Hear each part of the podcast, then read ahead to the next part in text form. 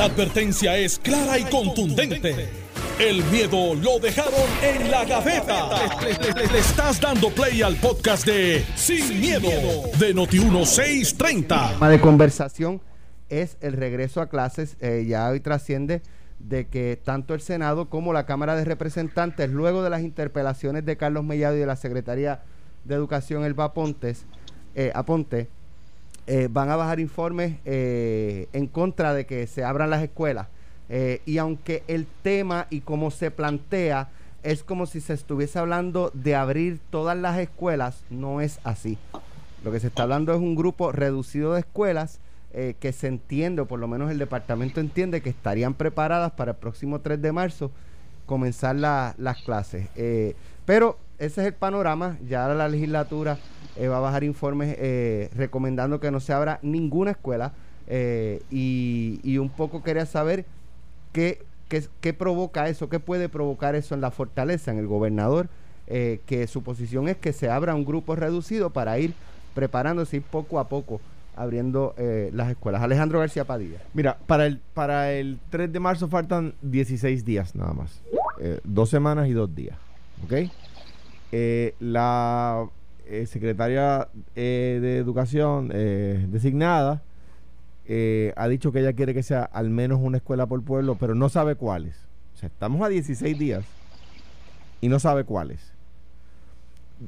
como no sabe cuáles, no sabe si tienen internet. No, no puede decir cuál es el protocolo para el COVID, porque digo, estoy hablando, no estoy especulando, estoy diciendo lo que ella ha manifestado. No sabe cuál es el protocolo para el COVID para esos niños y esos maestros. No sabe. Y para los empleados de comedores, etcétera. Eh, los alcaldes, escuchábamos a, Galdi Colón, el alcalde de Orocovi, eh, hablando, no saben qué escuelas en su pueblo serían. O sea que si ellos tienen que mover recursos del municipio para cortar los pastos, para ayudar a condicionar, la escuela, no saben. Faltan 16 días y los alcaldes no saben. Los alcaldes no saben cuántas vacunas hay en sus pueblos. Digo, dice Galdi Colón, ¿verdad? Alcalde del PNP de Orocovi. ¿Cuántas vacunas hay? ¿Cuáles son ¿Cuál es el plan para esos pueblos? A 16 días. Esto para, que yo creo que con razón, ¿verdad? He dicho las verdes, digamos las maduras. Hay, como dice Alex Delgado, hay que, hay que empezar, hay que abrir, no podemos empezar en agosto con el 100%, tenemos que eh, tener un quizás un proceso de, de atemperamiento, ¿verdad? De, acoplamiento y empezar con unas escuelas quizás no sea mala idea, ¿verdad? Eh, y eso, pues, pues es, un punto súper válido, ¿verdad? Aquí no hay una verdad absoluta de un lado o del otro. Lo que pasa es que el Departamento de Educación no ha puesto al país en posición de aceptar esa decisión. O sea, si, si, si yo soy el alcalde de un pueblo y yo no sé qué escuela es la que van a abrir aquí, yo no sé si hay vacunas, yo no sé si vienen más vacunas, yo no sé si esas personas van a estar vacunadas. ¿Cuál es el protocolo? Yo no lo sé. Eh, yo tengo que tener un policía municipal allí o la policía estatal va a tener un policía estatal allí para velar que, que, los padres no se metan dentro de la escuela, todo ese tipo de cosas, porque estamos en una situación de pandemia. O sea que me parece a mí que las respuestas de la Secretaría de Educación no permiten otra conclusión. O sea, deberíamos poder, pero no permiten otra conclusión. Carmelo. Bueno, yo lo miro de esta manera. Eh, siempre hemos dicho que había que empezar y no se puede empezar planificando, se tiene que empezar eh, realmente poniendo los pies sobre la tierra y empezando a caminar. Siempre se dijo, y el gobernador Pelici fue bien claro, que no se iban a abrir todas las escuelas, que era cuestión de ver las que estaban listas y esas son las que van a abrir. Si para marzo, que es la fecha que nos hemos puesto, de momento hay 116 escuelas, pues serán 116 escuelas. Si después de esa semana de marzo ven dos, dos, tres, cinco, siete escuelas más, pues serán más escuelas. Porque este mismo argumento es el mismo argumento que vamos a tener en agosto, si abriéramos en agosto. De hecho, le añado más, las escuelas no están listas, tuvimos un año de pandemia, esta era la época de poder abarrar las escuelas, y ese argumento está ahí. ¿Y sabes qué? Ese argumento tiene razón. Claro, hay unas explicaciones, y las explicaciones son que no había los chavos, los seguros, y estas cosas, y eso va a forzar otra discusión más. La discusión va a ser, ok, ¿dónde meto los alcaldes? ¿Los meto en las escuelas para el mantenimiento? Los alcaldes van a levantar la mano y van a decir, yo lo hago rápido, claro que sí, pero entonces va a decir, dame los chavos. porque es lógico también. Así que esto es un argumento de nunca acabar. Entonces yo veo eh, esto como que sí, sí, Pablo sí boga y Pablo sí no boga, pero siendo honesto en la discusión, pues vamos a ver cuántas se pueden abrir. Ahora mismo el CDC anoche sacó una guía donde dice que todos los niños en K5, que es grado kinder hasta quinto, me imagino, que, que tienen que estar en las escuelas, que es lo saludable, aunque haya pandemia y haya altos contagios. Y eso no lo dice lo digo yo, lo dice el CDC, que es el que está diciendo ya los nenes tienen que volver. Así que si en Puerto Rico nosotros tenemos que poner los niños desde kinder hasta quinto grado para que puedan ir y socializar y, establecer la, lo que se llama motoras y sociales, pues empecemos, si empezamos con 100 escuelas, 200, y en agosto abrimos las demás que he hecho, en agosto gente va a decir que tampoco están listas las escuelas. Pero Carmelo, ese argumento lo, lo escucho, pero sigo trabajando. Una pregunta, Carmelo, porque entiendo lo que dices y, y, por supuesto... Alejandro, si me pueden subir, perdona, si me pueden subir el volumen, porque lo escucho bien, bien, bien bajito. Ok. Mira, a ver. ¿Mejor ahora? ¿Mejor ahora? Bien, bien bajito, pero te escucho. Ok, pero está, estarías de acuerdo conmigo, o sea, yo estoy de acuerdo con lo que tú planteas, de que en algún momento hay que empezar, ¿no? Eh, pero te pregunto, ¿estarías de acuerdo conmigo que a dos semanas deberíamos al menos saber cuáles son y que los padres, los padres de esos niños, que, que quizás están pagando un cuido, un cuidador o, un babysitter, o se preparen, los alcaldes de esos pueblos se preparen para ayudar a acondicionar esa escuela, eh, eh, que sepamos el protocolo, ¿verdad? Eh, eh, que sepamos si esas escuelas tienen internet. O sea, yo entiendo lo que tú dices y estoy de acuerdo con lo que tú dices, pero a, dos semanas, pues quizás ya deberíamos saber cuáles son las escuelas, cuál es el protocolo, si tienen internet, ¿no? Pues Alejandro, tienes razón. Tienes razón. no puede ser un elemento sorpresa. Tiene que ser un elemento planificado. La secretaria ha dicho que el 20 de febrero ella va a decir la lista de las cosas. Pues el 20 de febrero no puede fallar, pero si tenemos la información antes, pues también que darle antes, no puede ser un evento sorpresa. Exacto. Pues hay padres que tienen que, planificarse y hay otros que van a tomar la decisión de no llevar los niños a la escuela. Y pues entonces le tienes que dar la alternativa para ver, como tú bien dices, si hay internet, si no hay internet, y cómo podemos manejar la cosa. Lo que sí es que yo soy pro, vamos a empezar, aunque sea con lo que sea, vamos a empezar. El 20 de febrero es el sábado. Este próximo sábado. O sea que, estamos hablando ya de una, de una semana. Eh, yo no sé. Eh, ¿Tú entiendes, Carmelo, de lo que tú viste de la, de la secretaria de, Educación en el proceso de interpelación? ¿Está preparada? ¿Tú la ves a ella eh, en control y con la capacidad y conocimiento para iniciar ese proceso? Cuando no podía contestar preguntas tan siquiera? Bueno, si me preguntas a mí, Alex, yo creo que es la entrevista de ella. Si me preguntas a mí, el comienzo a clase, chiquito o grande, vamos a tener la capacidad de ver si realmente está en control de lo que yo creo que nadie puede tener control, de un sistema de educación eh, demasiado de burocrático. Pero eh, yo creo que esa es la mejor interpelación ver cómo ella funciona con el sistema, porque no es ella nada más, es el sistema, para ver si se puede abrir las clases o no y cómo ella sería en la, en la, en la situación más adversa que puede tener un secretario de educación, que es el reinicio de clases un año y medio después, con todo lo que eso representa. Esa es realmente de lo que nos va a decir si el Vaponte está o no lista para llevar el sistema de salud de educación. Si entiendo bien, tu sugerencia es que se que antes, que aunque se dé la vista, se espere al 3 de marzo antes de votar por su por su confirmación o rechazarla. ¿Me escuchaste, Carmelo? Ahora sí, pero lo primero no. Voy que, a teléfono en vez de Skype. Así que después de la pausa ahorita, mientras habla, llamo por teléfono porque pues, Dale. No, lo escucho bien bajito. Que si tú entiendes que, que antes de votarse en el Senado debe esperarse al 3 de marzo. Claro, claro que sí. Si yo fuera José Luis Dalmau, eh, y, obviamente no lo soy, pero este eh, tampoco soy un carro sin ruedas, por lo que lo dijo ahorita. Este, eh, José Luis Dalmau tiene la obligación, en mi opinión, de evaluar con la mayor rigurosidad a este nombramiento y todo, pero sobre todo este, que es un nombramiento que va a estar a cargo del futuro de educación. Así que no me sorprendería que la instrucción sea de parte del presidente, espera que empiecen las clases, vamos a ver cómo comienza, y de ahí tenemos eh, eh, la, la, mejor eh, pista de interpelación, pero sobre todo la, la mejor vista de confirmación.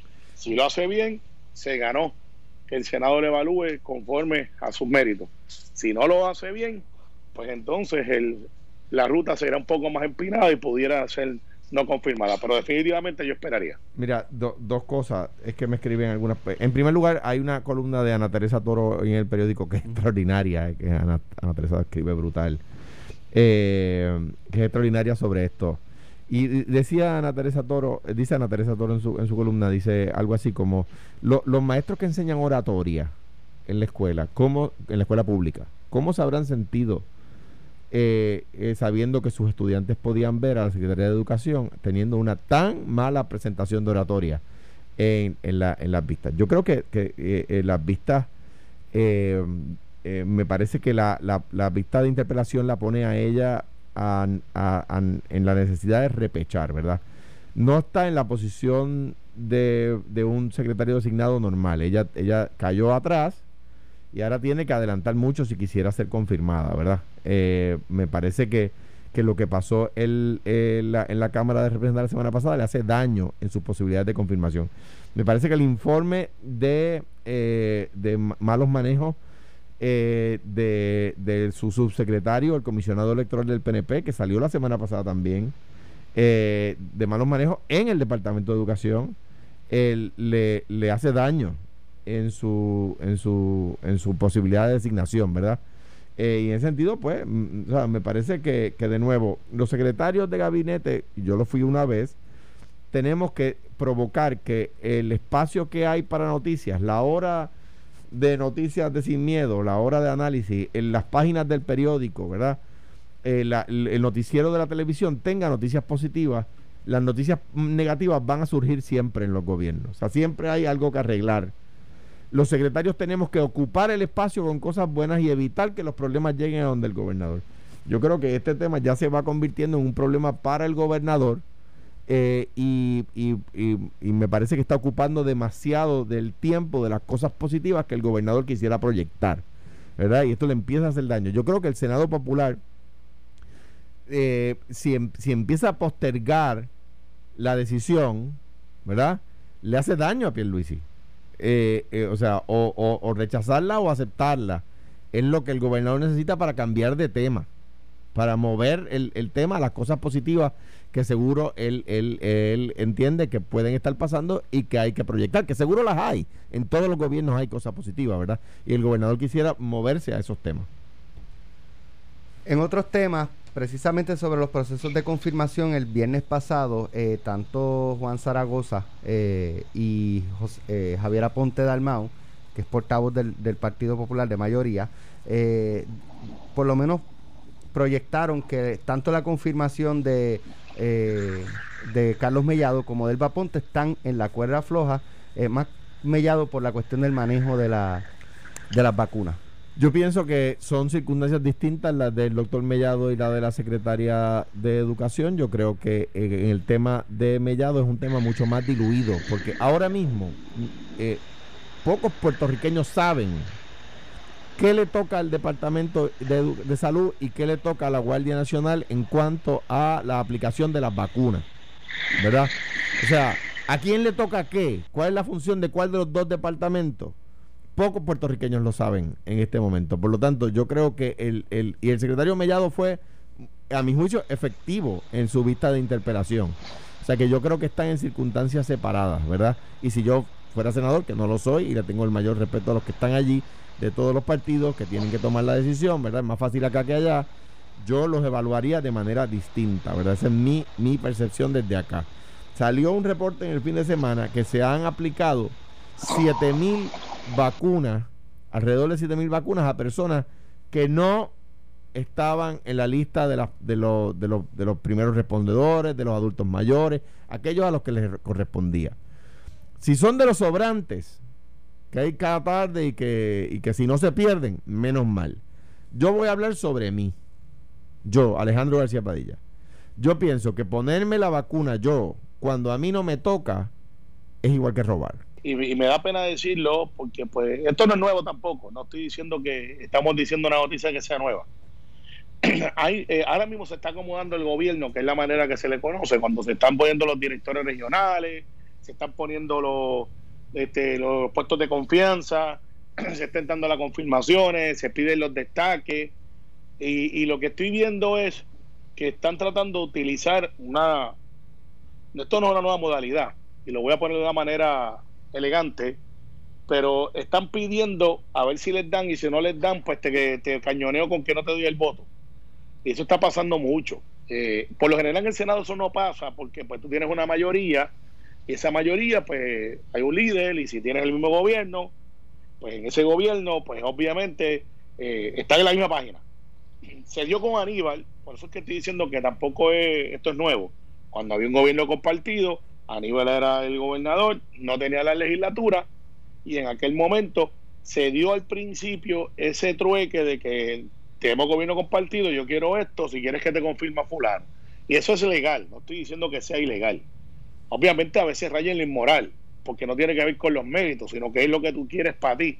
Claro, Aníbal fue muy hábil y después consiguió la alianza que después se conoció como los auténticos y resolvió el asunto que tenía en el Senado y cuando se juntaban seis más los nueve, tenían 14 y se aprobaban todos los, los literalmente todos los nombramientos que quería Aníbal, pero también hubo negociaciones a cargo. y lo que dice el portavoz Aponte Dalmao, eh, y nos está dando un insight, es que no se está proveyendo lo que ellos están pidiendo. Yo sé que hay muchas peticiones, vuelvo y repito, esto es normal. Están pidiendo senadores peticiones de acomodar más fulano aquí, esto allá. Me gustaría que el líder de mi región, porque el distrito es completamente popular, sea un popular. Y tienen a los jefes de agencia, muchos de ellos los tienen eh, literalmente rehenes. Rehenes.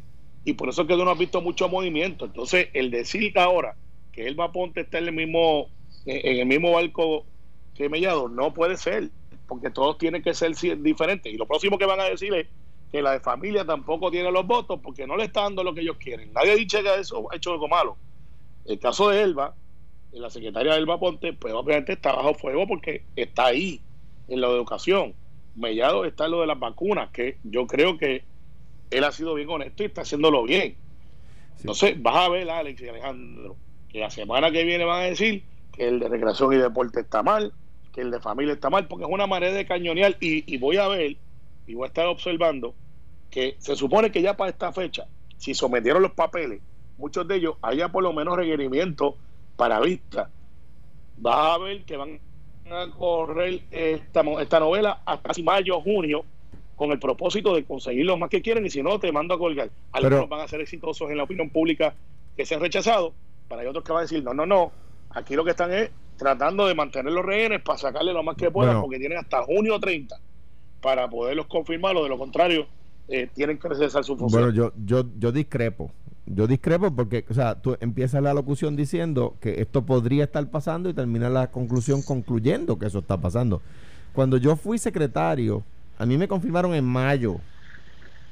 En mayo. Y me, me el gobernador me designó el 7 de enero. O sea que que me parece a mí que el Senado tiene que cumplir su función y, yo, yo creo que sí, que ¿verdad? los distintos secretarios el, eh, van a ser evaluados en, su, en su desempeño. Si, si, o sea, tienen que responder. El otro día salió un artículo de periódico diciendo que el proceso estaba lento. Y cuando fueron a, la ley, pero, pero el, el, artículo de periódico no dijo que en aquel momento, no digo yo hoy, esto es hace como dos semanas, no dijo que ningún nominado había sometido los papeles. Ni uno. Ni uno. Hoy eso puede haber cambiado, ¿verdad? Pero, pero a la hora de, evaluar la función del Senado, de dar consejo y consentimiento, creo que hay que ver si los designados han, cumplido con los requisitos, ¿verdad? Eh, si han eh, presentado sus planes. Yo creo que la idea que elaboraron los senadores de mayoría de decirle, bueno, nosotros vamos a someterlos al proceso, pero tienen que traernos cuáles son sus planes. Y por supuesto, el, es la, la, el reclamo de un senador de distrito, por ejemplo, de decir yo quiero saber cuáles son sus planes para mi distrito antes de votar por usted, yo creo que no solamente es moral, yo creo que es lo correcto, que es que no puede darle su, su favor. O sea, el senador del distrito de Bayamón, Carmelo Río, no puede votar o no debería poder votar por un secretario que no le ha dicho cuáles son sus planes para el distrito de Bayamón.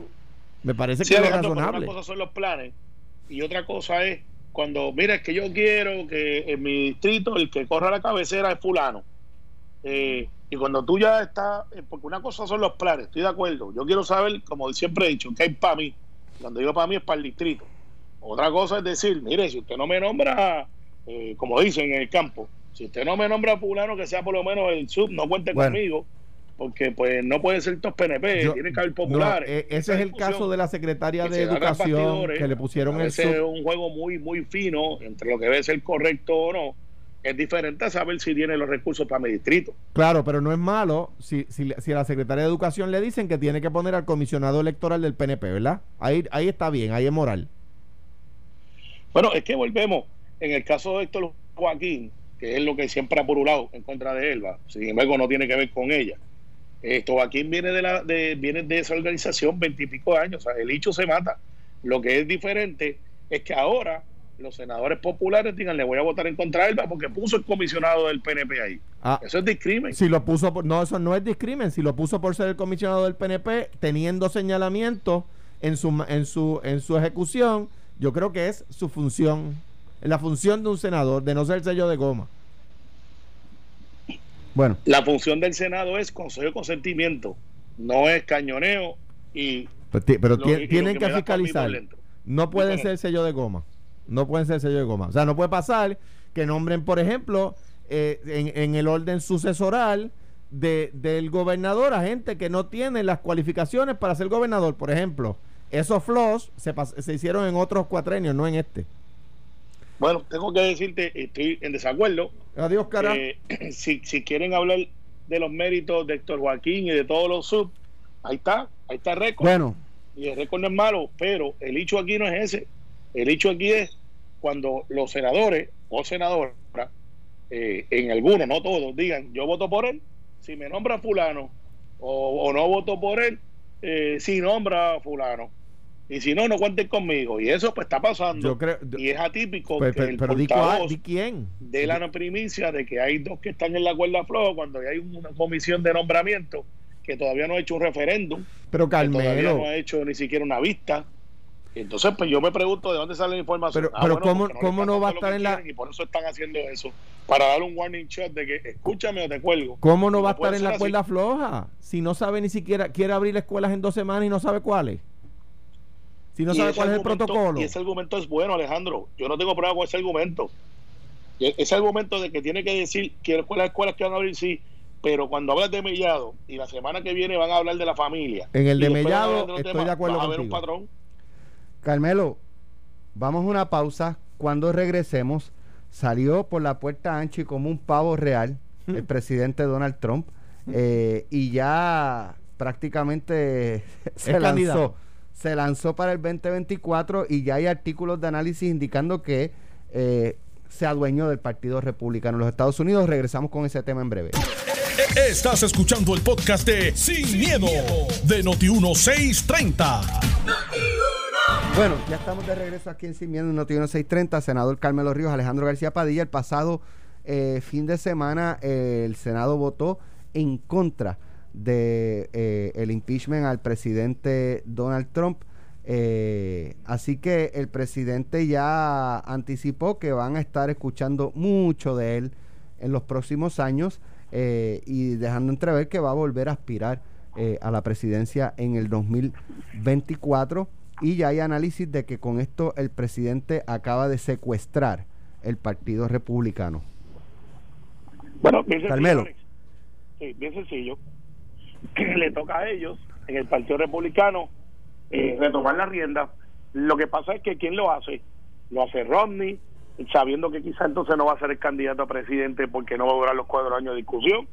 Y alguien tiene que tomar la rienda estratégicamente para que en el próximo ciclo electoral, donde por lo general siempre hay cambios, pueda por lo menos, aunque sea, el Partido Republicano acumular más miembros en la Cámara que lo que tiene ahora para poder reclamar que están en buena ruta. Pero si dejan que Donald Trump salga a hacer campaña por esos congresistas y de momento pasa algo que, es típico de los presidentes cuando llegan con Cámara y Senado, que es que por lo general le pasó a Obama, by the way, perdió el control de la Cámara por razones que a veces no tienen que ver con el presidente, tienen que ver con asuntos locales o posiciones del propio partido.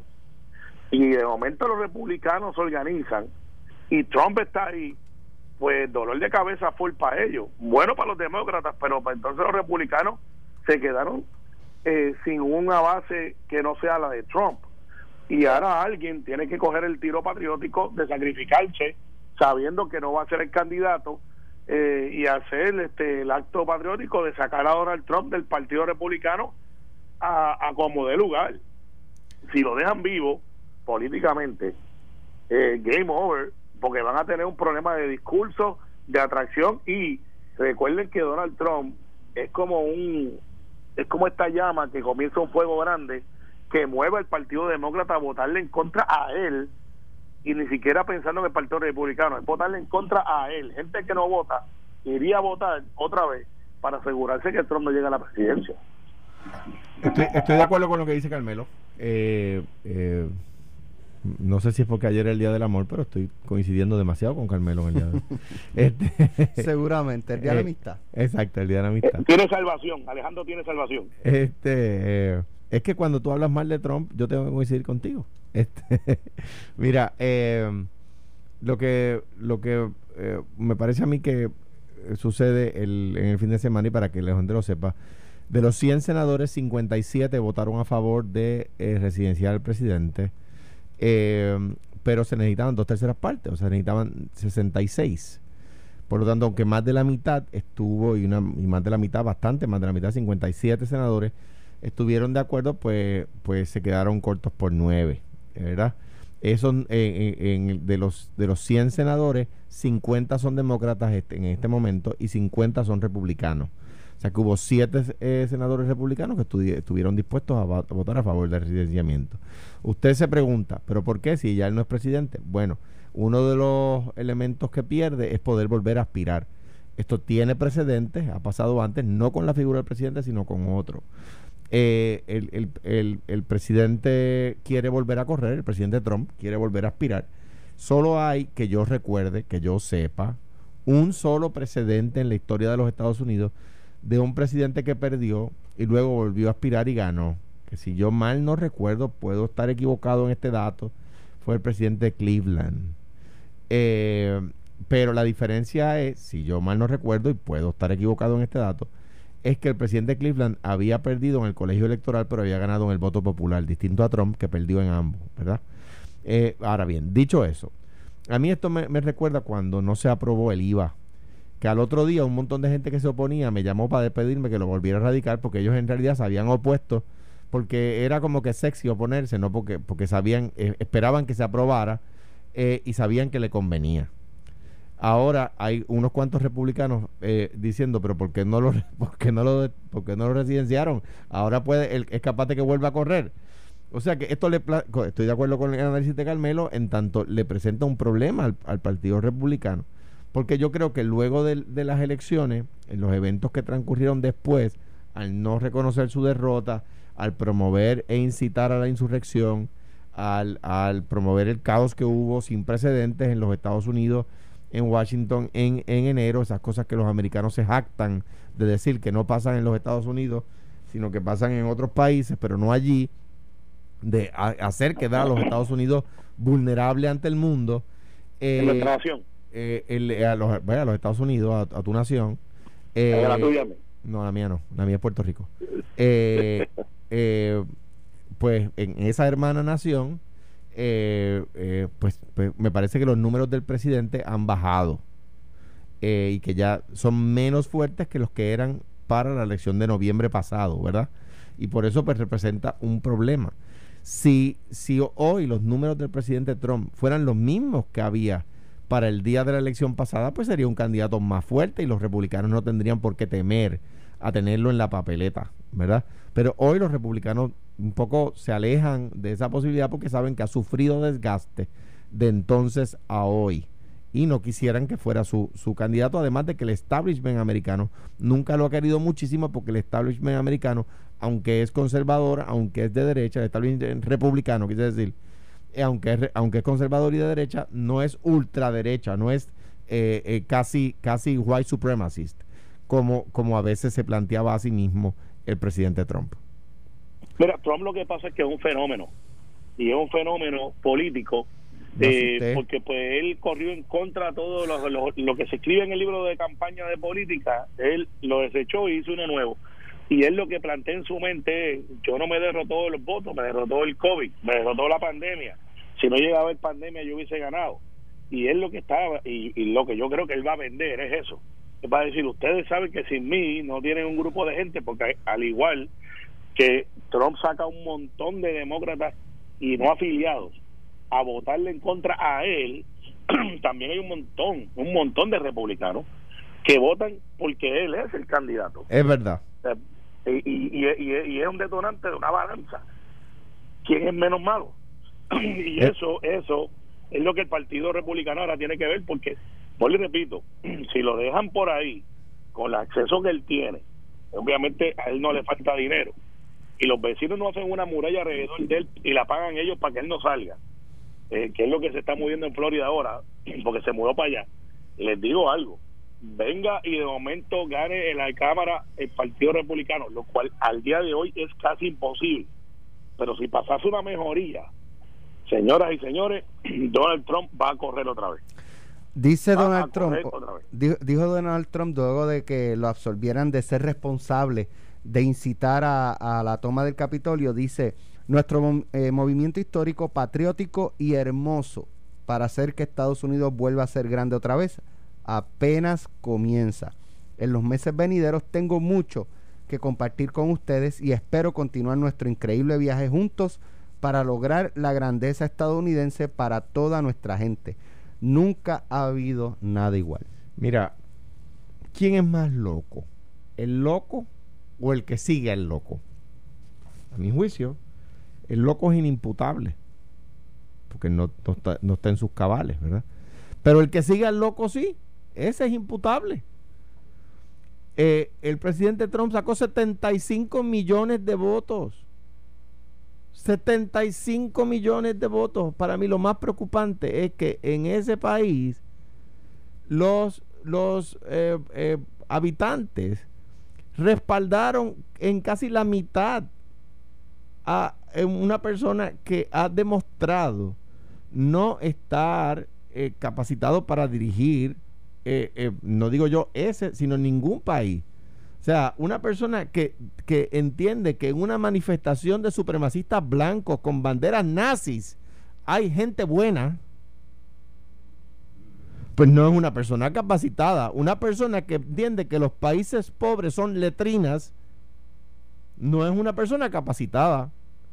Y a pesar de haber dicho que entre los nazis y los supremacistas blancos hay gente buena, que eh, además de haber dicho que los países pobres son letrinas, además de haber dicho que para uno eh, eh, acercarse a una mujer lo que tiene que hacer es, según el presidente Trump, que, la, que, la, que recomienda que la agarren por sus partes privadas para, para, para, para someterlas, 75 millones de norteamericanos votaron por él.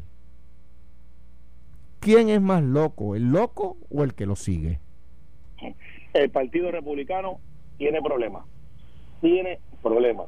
¿Quién va a coger en la batuta sabiendo que se va a enfrentar a un mogul de prensa, de opinión pública y literalmente acabar su carrera por el bien del Partido Republicano?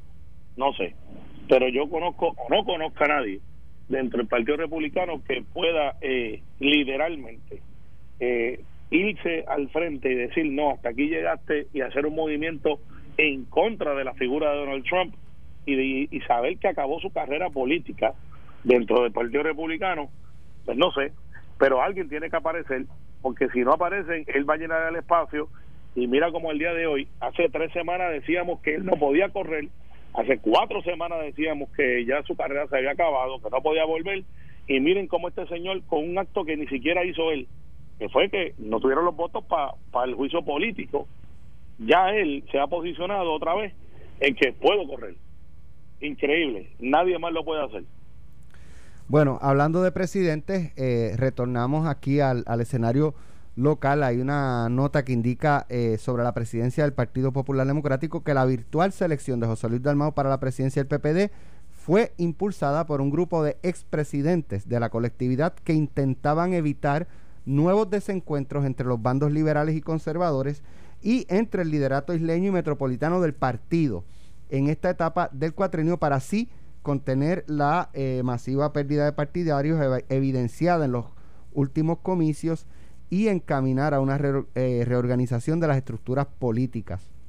La premisa detrás de la selección es que Dalmau desde esa posición de liderato no catapultará una candidatura a la gobernación en las elecciones del 2024.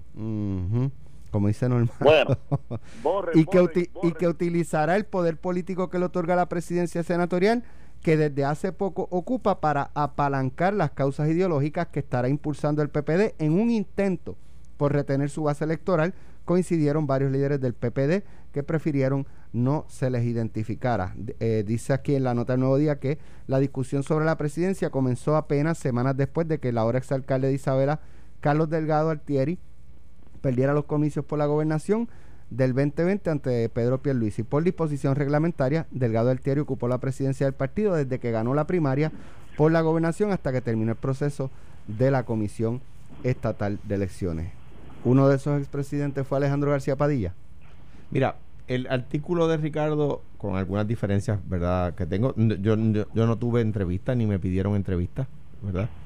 Eh, o sea que no soy una de esas fuentes eh, y mm, creo que hay unos errores, aunque es un buen artículo de Ricardo, que no surgen del artículo. Por ejemplo, surgen del titular. Y como decimos aquí siempre, para que la gente sepa, el periodista no pone el titular, ¿verdad? ¿Cómo Dalmao fue elegido por la Junta de Gobierno Popular? Eso es un error porque la Junta de Gobierno no ha elegido a nadie ni puede elegir a nadie. La Junta de Gobierno eh, establece cuándo van a ser las fechas de candidatura y el Consejo General va a elegir a alguien. Si hay un solo candidato, pues votará sobre ese. Si hay más de uno, votará sobre los que haya. O sea que el titular está mal. En cuanto al, al, al tema del, ¿verdad? Del, contenido, pues por supuesto que los expresidentes del Partido Popular eh, eh, eh, pues tomamos parte, ¿verdad? Ahora que hayamos nosotros elegido a José Luis, eso, eso mm, está tan mal como, como decir que es la Junta. Nosotros no, no podemos elegirlo. Sí entendemos que, y se nota, ¿verdad? que el, el que el que el Partido Popular no tenga un presidente en propiedad en este momento, sino un presidente interino, afecta la fiscalización y afecta las propuestas de futuro que el partido puede hacer para retener su base y ampliar su base, ¿verdad? Para nosotros en el Partido Popular y los expresidentes hemos hablado del tema, el sacar una tercera parte de los votos es inaceptable, ¿verdad? Eh, entendemos que en el PNP también debería hacerlo, pero ellos están, ellos han cantado victoria, por lo tanto es una buena noticia para nosotros. Eh, me parece, nosotros estamos preocupados, yo estoy preocupado, porque, porque se desnaturaliza el Partido Popular con posiciones conservadoras. Yo estoy preocupado porque el, Partido Popular no asuma posiciones de eh, fiscalización, eh, de la fiscalización buena, de la fiscalización seria, no del ataque de barricada, ¿verdad? Sino de la fiscalización con argumentos. Eh, y, número tres, estoy eh, eh, preocupado de que el Partido Popular no avance a asumir sus posiciones tanto aquí como en Washington. y en ese sentido, pues, pues, pues por supuesto, tomaré la decisión que tenga que tomar a la hora de, favorecer una, una, candidatura. Ahora, que los presidentes decidamos quién es el presidente del Partido Popular, pues no, no funciona así dentro del partido. creo que el artículo de Ricardo Cortés es como suelen ser sus artículos, eh, muy, muy buenos. Hay algunas, ¿verdad? Algunos, algunas tuercas que faltaría que apretar, pero no, no es culpa de él, es por la información que le dieron. Y, el titular está, está mal, el la Junta de Gobierno no escoge al presidente del partido, eh, lo, lo, escoge el Consejo General. Y debo decir, ese proceso, porque hay gente que ha criticado el proceso, ese proceso está ahí por lo menos por lo menos desde 2014, que fue la asamblea de, programa y reglamento eh, que, yo presidí, o una de las dos que presidí. O sea que por lo menos desde hace seis años ese es el proceso. Cuando, si el candidato del Partido Popular pierde la elección, la posición revierte al que había sido elegido en la Asamblea. Si ese renuncia, como pasó ahora, va al primer vicepresidente, en este caso es Charlie. Pero es presidente interino hasta que se convoque el Consejo para elegir un nuevo presidente que, que termine el término del que había sido elegido en Asamblea. Eso sería en el 2022. ¿Verdad? O sea que el que se elija en el Consejo General ahora en marzo va a ser presidente hasta el 2022. Carmelo. Mira, bien sencillo. Eh, tengo que borrar, porque yo había dicho que José Luis se quitaba, así que eh, saquen el lápiz, borren, borren. Eh, ya saben, cuando Carmelo dice apúntalo ahí, es con lápiz. Exacto. Es el lápiz. Ya sabemos que es con el lápiz. Y, hoy vamos a usar la borra porque yo no la vi venir. Yo vi que los alcaldes, ese movimiento de Rolando, no era uno solo o de, o, de alguien que lo hizo porque porque quería, sino porque un grupo, y cuando vi un alcalde, dijo un alcalde contra el Senado, eh, obviamente los alcaldes se van a proteger ellos mismos y están reclamando un espacio. José Luis no va a ser un presidente de estatus, no va a ser un presidente de moverse a la izquierda, porque él es de centro, eh, no me atrevo a decir centro derecha, porque me parece más de centro centro que de centro derecha, pero tampoco es un reformista. Y no digo esto en una, en una connotación negativa. Eh, él, es, él es de los que se centra en los temas, los trabaja, pero no es, por ejemplo, Alejandro es reformista. Pues Alejandro se fue a la izquierda liberal eh, y, es un, y fue un gobernador liberal. Eh, José Luis no va a ser liberal. Los liberales por lo general traen unas reformas de derechos civiles y asuntos que los caracterizan. Y en el lado de los de derecha, como en el Partido Popular sería un Eduardo Batia, Eduardo Batia es reformista, pero es de derecha, es conservador. y aunque en algunos hechos tiene eh, connotaciones liberales, porque aquí en Puerto Rico, a diferencia de otras jurisdicciones, que nos encajonamos en diferentes eh, facetas de que tú eres esto, eres lo otro, en Puerto Rico hay una es mixto. Por ejemplo, hay republicanos que tienen asuntos demócratas y hay demócratas que se comportan como republicanos. Eso en Estados Unidos continental pues no se da mucho, aunque sí se da, eh, pero no tanto. Aquí es como una mezcla. Entonces, al final del día, José Luis tiene un gran reto. Cómo él mantiene un partido a flote en un issue como el estatus, que no es su fuerte, el hecho del estatus no es, el, no es lo fuerte de José Luis, y cómo él mantiene unos alcaldes que están inconformes, una alcaldesa de Loíza que no anda sola, y así por el estilo, dentro de un partido donde se alega que él no va a ser el candidato a la gobernación. Bueno, pues yo no sé, porque el que, el que respira, aspira. Yo veo a Alejandro corriendo en el 2024, lo he dicho aquí, y él dice que no, pero yo creo que eso va a ser por fuerza de gravedad. con, con lápiz, ¿verdad? Otra vez. E-, esa la puedes poner este con Magic, con Magic Marker. Mire, mi hermano. Eh, pero, en una pizarra de las que puedas borrar con. Yo me veo corriendo en el 2024 por las mañanas con Diego, mi hijo, entrenando, pero pero no no para un, no para un puesto político. Eso eso, eso lo, puede, lo, puede, lo puedes pintar con pintura de aceite si quieres, pero no voy a correr. pero lo que te quiero decir, Alex, ¿quién va a ser el candidato? Pues se menciona el de Villalba, se menciona Dalmau, no José Luis, eh, Dalmau el primo eh, que es una figura conocida dentro del Partido Popular, pero no es tan tan vocal, no descarten que un Hernández Colón, eh, eh que un Hernández Mayoral. Ah, ahora sí, eh, porque... no, no, Hernández Colón está un poco duro eso. Está complicado que profesor. no, que un Hernández Mayoral vea un espacio y diga, ah, ahora están listos para recibirme. Pudiera ser. Pratt lo veo fuera de la competencia. Hernández Mayoral, Juan Eugenio. ¿O José Alfredo? No, chicos, eh, vamos a ver las cosas en serio. Pero usted si Juan Eugenio o José Alfredo. José Alfredo, José Alfredo, José Alfredo. O sea, pero yo no, yo, yo no veo a Juan volviendo a la política. Okay. Eh, yo estaba a punto de grabarse a la Facultad de Derecho y lo veo haciendo otras cosas. Veo a un Prat eh, por ahí, pero no sé si ya está demasiado de lejos. Hay una, una generación demasiado largo y muchos miran a la nueva generación de populares. Jesús Manuel pudiera ser un candidato, creo que todavía no es su tiempo. Eh, y, mucha gente habla de Héctor Ferrer Ríos, eh, Héctor Ferrer eh, Jr., pero no creo que, o sea, no es que no, no sean capaces o incapaces, es que para tú aspirar a esa posición tienes que traerle algún bagaje y todavía ellos no lo han desarrollado para ser candidato. Mira, como yo, déjame, luchando para perder. Déjame decir lo siguiente. Tú no decías, Alejandro, que, después, después de escuchar, después de escuchar a Carmelo diciendo veo veo tal cosa, veo lo otro, yo veo, veo. Y hoy siendo al otro el día siguiente al Día de los Enamorados, pues después de que Carmelo ha visto tanto el futuro, ¿verdad? Y pronosticado tanto, supongo que con las estrellas, yo espero que no sea con la cuija, pero pues no, no tengo nada más que decir que, que, que, que les deseo a todos mucho, pero mucho, mucho amor. Bueno, nos vemos mañana. Si alguien ve eh, a, esta figura en, en pantalones cortos ajustaditos y chancletas metedeo que dicen, una dice Puerto Rico y otra Isla del Encanto, ese es Carmelo Ríos. Que no se ha enterado que él ya no es mi Vale, ando con una camisa que dice déjate llevar de una gente que se llama de pueblo, que son espectaculares. Muy bien. Así que ando con la camisa que dice déjate llevar. Gracias Carmelo, un abrazo, nos vemos mañana. un abrazo. Gracias Alejandro, que tengan buen día. Esto fue, el podcast de Sin, miedo, de Noti1630. Dale play a tu podcast favorito a través de Apple Podcasts, Spotify, Google Podcasts, Stitcher y notiuno.com.